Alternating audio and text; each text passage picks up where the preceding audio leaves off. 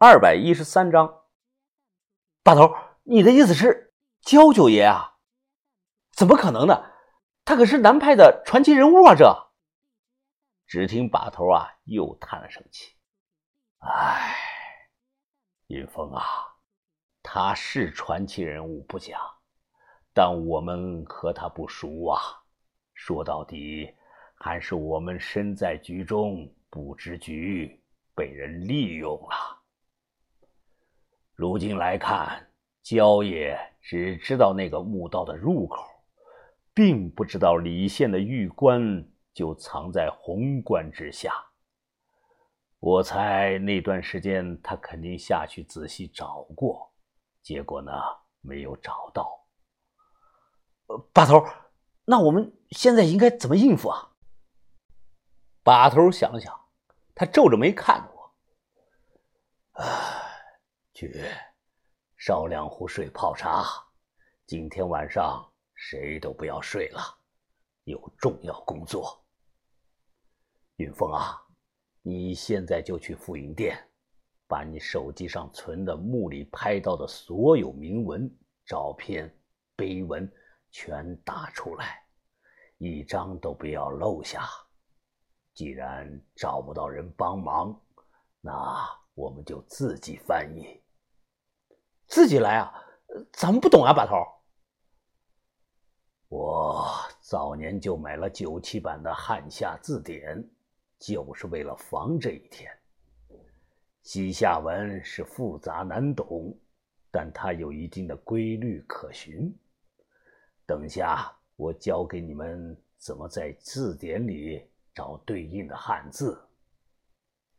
西夏文翻译啊，算是国内的一个专门的学科，极其的小众。除了西北几所大学外，我相信很多学生在报考志愿的时候啊，根本不知道还有他妈的什么这个西夏学。当时年轻的学生学西夏学有什么用呢？学几年毕业后就业待遇怎么样呢？我的回答是啊，一点用也没有，待遇是完全找不到工作。我晚上跑到县里的三家复印店，只有一家店啊会把这个手机照片直接复印到白纸上。店老板是个二十出头的小年轻，他看着一张张复印出来的白纸，疑惑的就说：“呀，哎，你这个到底是字还是画啊？看着就像那个鬼画符一样着。”晚上十点啊回到这个招待所，两张大桌子一对，桌子上放了两本这个汉夏字典，把头讲解的要点，我们轮流的来查看。把头说：“不会读音就要记偏旁、数笔画。”这个不太好描述，一个西夏文字，它由两部分或者是三部分组成，数出来有多少笔画，然后呢，用这个计算机把它加起来，再去这个字典中翻看这个笔画区间对应的西夏文的这个单字，找到以后啊，再仔细的对比一下偏旁，哎，如果完全一样了，那就对上了。这个时候啊，只需要看一旁标注的这个汉字，就能明白这个西夏文它念什么了。听起来还是简单的，但真正的实际操作起来会发现很困难。我语文基础不差，还会这个数笔画，可豆芽仔连笔画他都不会数，他甚至连有的汉字啊，他都不知道念什么。于哥连学都没上过。至于小轩，哎呀，我们四个人加起来啊，翻字典翻了有半个小时，就对出来一个字“祭”，祭祀的“祭”。夜已经深了，招待所一个房间内是灯火通明。豆芽仔睡眼惺忪的抬着头看了看，又趴下了。二十四画，三十四画，三十五画。我左手抽烟，右手按着计算器在翻书，在看这个计算器。到了后来，计算器没电了，显示器上出现了一排零，发出的声音持续不断。听起来啊，特别像那个敲木鱼的声音。伴随着这种声音，我坚持不住了，趴在桌子上睡着了。居士，居士，你是谁啊？我周遭一片的黑暗，从黑暗中走出来一名胖胖的、身穿黄衣的老和尚。老和尚是慈眉善目，笑着脸，他看着我。居士啊，难道不认识我了？咱们见过他，你之前还把血滴到了和尚我的头上。你、你、你是缸里的那个和尚？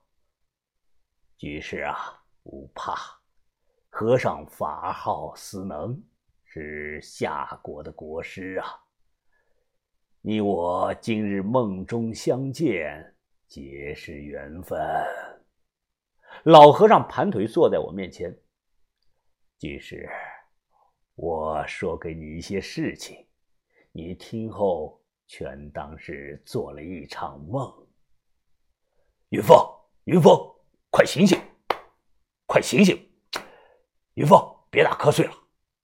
我猛地惊醒，于哥拍了拍我。你没看到把头还在忙吗？咱可不能偷懒睡觉啊！这怎么了？你这是脸色这么难看？哦，啊啊啊！于哥，我刚才梦到司能大和尚了。司能大和尚是谁啊？呃，就是咱们在地宫里看到那个和尚塔，你还记不记得？不会吧？真的？于哥的脸色古怪。哎，真的，我不骗你啊。呃，那他说什么了？我使劲的挠了挠头，把还记得的一些话说了。两天后，我们把那些铭文碑文都翻译出来了，和我说的有些差距，但差距不大。是这么一回事儿李宪当初带着大量人马逃难到康定以后，故意选择在深山里成立了西乌尔小王国，因为蒙古最强大的骑兵会被深山老林所阻挡。在这里安定下来以后，李现收复了山里的吉人部落，壮大自身的实力。他想复国，但很快他的复国梦就被现实打败了。他发现自己在山里养的这些残兵败将根本无法和元朝对抗。党项人本就笃信鬼神，于是李现就慢慢相信了强大的巫术能帮他自己复国。他开始相信党项族流传的这个爬神。开始大规模的举行祭祀，墓里那些龟驼背上都记载了好几次当时大规模的祭祀事件。到后来啊，他为了自己的复国梦，更是以鲜血祭祀，以活人祭祀。迷魂林中那张埋在地下的烧尸台，小河里井下那么多的盔甲、刀剑、尸骨，那些人都不是正常的死亡。我之前推测啊，是被蒙古人所杀，不对，错了，是被李现下令处死的。他可能听了某些巫师巫术的谗言，举行了活祭。这也恰巧解释了一直困扰我的疑问：为什么那些人连个墓碑都没有啊？几乎也没有什么像样的陪葬品。还有墓里那个躺在棺材里的只有半截身子的古尸，也是被祭死了。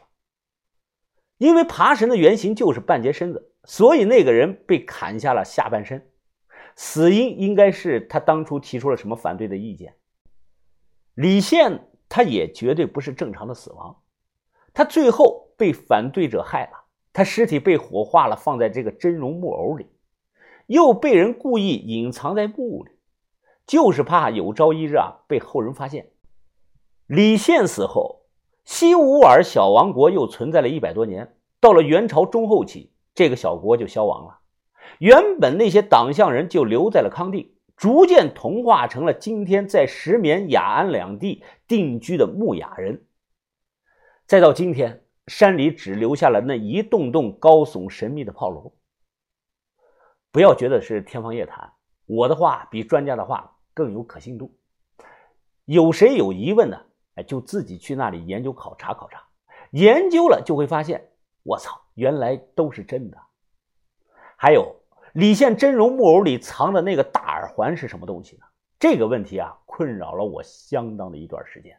直到某一天，我无意中在网上看到了李现的古画像。这类古画像历朝历代都有，它有的是当时画的，有的是后朝啊替前朝画的，这个并不重要。反正不是现在画的，把画像放大，你就能仔细的看到李现的那张脸，还有他的那个眼神，像不像是现在咱们讲的那个 G A Y 呢？这个 G A Y 啊，我在网上查了查，这个叫同性恋的意思。再看看画像中他戴着那个大耳环，就知道有多么的诡异了。正常情况下，一个大男的还是一国之君，为什么要戴这么个玩意儿呢？答案我已经说了，你品，你细品。